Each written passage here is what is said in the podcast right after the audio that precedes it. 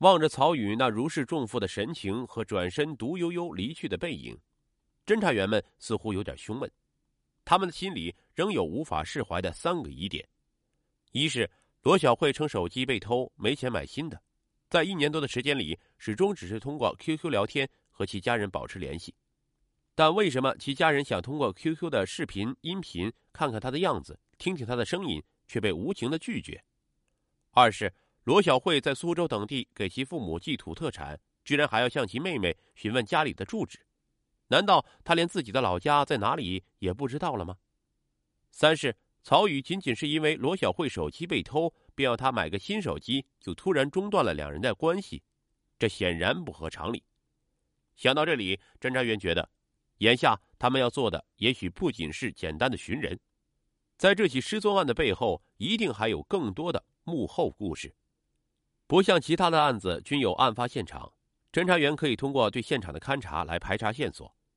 此案并没有案发现场，面对难题，侦查员们认为，案子还得围绕曹宇来调查，但是先不惊动他，而从外围的走访排查来寻找突破曹宇心理防线的线索。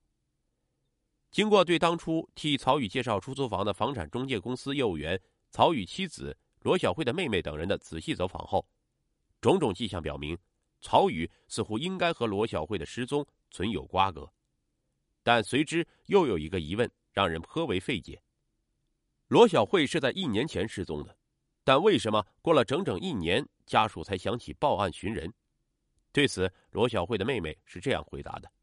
其家人联系不上罗小慧的一个星期后，她的父亲准备向警方报案之际，其妹妹突然收到罗小慧从 QQ 上发来的留言，说是她已经和曹宇分手了，如今已经离开上海这个令他伤感的城市，到苏州去工作了。他的手机被偷掉了，以后就通过 QQ 和家人联系。此后，罗小慧的妹妹每隔半个月左右时间就会收到其从 QQ 上发出的向家人报平安的信息。这样一来，家人们悬着的心也就逐渐的放了下来。几个月后，罗小慧妹妹收到罗小慧发来的 QQ 信息，说是公司即将放假，她准备独自到云南去旅游。其妹妹劝说他独自一人去不安全，还是先回老家看看父母。然后两人结伴去云南，罗小慧没有听从妹妹的劝说，还是独自前往云南。可是罗小慧这一去就再也没有音信了，和家人彻底失去了联系。曹宇所说的他和罗小慧分手的日期和罗小慧失踪的日期都是在二月二十二日这一天，这难道是巧合吗？此时，一个大胆的假设在侦查员的脑海闪现。躲在 QQ 背后的和罗小慧妹妹聊天的那个人，也许根本就不是罗小慧，此人极有可能就是曹宇，因为只有他才是见到罗小慧最后一面的人。于是，侦查员立即对曹宇进行了第三次传唤。第三次见到警察的曹宇依然表现的镇定自若。你和罗小慧究竟是什么关系？让侦查员颇感意外的是，和前两次在派出所陈述的不同。这次曹宇竟然爽快的承认了自己与罗小慧的恋情，她是我的情人。前两次之所以没有向你们说实话，是因为害怕这段婚外情被曝光后引起家庭矛盾。现在你们一而再的找我，我知道肯定是瞒不住了。接下来面对侦查员的提问，曹宇始终闭眼沉默，不说一句话，只是偶尔动动眼珠。审讯陷入了僵局，双方一直僵持到下午四点，曹宇才吐了一句。警察，我真的不想谈了，你们手上有证据就把我抓起来吃官司吧，我要把这件事儿永远埋在心灵深处。曹宇的这句话究竟是对警方破案能力的挑衅，还是出于作案后的愧疚心态的折射，或者两者兼而有之？侦查员抓住这一契机，趁热打铁。作为一个男人，你如果真心爱过罗小慧，那么不管发生过任何天大的事情。你都必须给你曾经爱过的女人，给她的家人，同时也给你自己和你的家人一个负责任的交代。这时的曹宇或许是为了早日解脱内心的煎熬，终于向侦查员道出了深藏在心中一年的秘密。罗小慧被我做脱了。原来，自从在网上搭识了罗小慧后，曹宇假充二十七岁的未婚男子，很快就和罗小慧谈起了恋爱，并极力邀请她到上海来共创事业。起初，曹宇对罗小慧确实是百般呵护，但去年春节后得知罗小慧怀孕了，曹宇担心婚外情会被暴露，而且他一直对罗小慧隐瞒自己是有家庭的，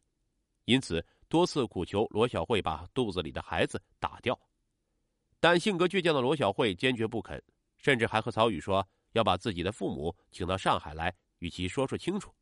并扬言还要去法院告他。走投无路的曹宇便萌生了将罗小慧做脱的恶念，于是他以给怀孕的罗小慧选一个设施好一些的居住地为由，另租了川沙附近一套环境偏僻的农民别墅。二月二十二日晚上九点，趁着罗小慧熟睡之际，曹宇戴上手套，紧紧的掐住了她的脖子。事后，曹宇通过两天两夜的挖掘，在别墅的后院挖出一个一米五深的大坑。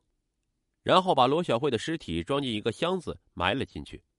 由于地处偏僻，周围的人家也都有挖地种菜的习惯，因此他的罪恶举动并未引起外界的注意。此后，他用罗小慧的 QQ 告知其妹妹，自己已经到苏州去工作，并用罗小慧的身份证购买了上海到苏州的动车车票。为避免罗小慧家人的怀疑，曹宇每个月都要以接生意为由去苏州一两次。在那里用罗小慧的 QQ 和其妹妹联系，还在当地买一些土特产邮寄给罗小慧的父母。整整一年风平浪静，令曹宇没想到的是，一年后在警方持续不懈的追查下，最终还是让他落入了法网。一年前的二月二十二日，罗小慧不幸在上海遭遇恋人曹宇的毒手杀害。一年后的二月二十二日，这起没有案发现场的非典型凶杀案。终于被成功告破，这或许就是冥冥之中的天意。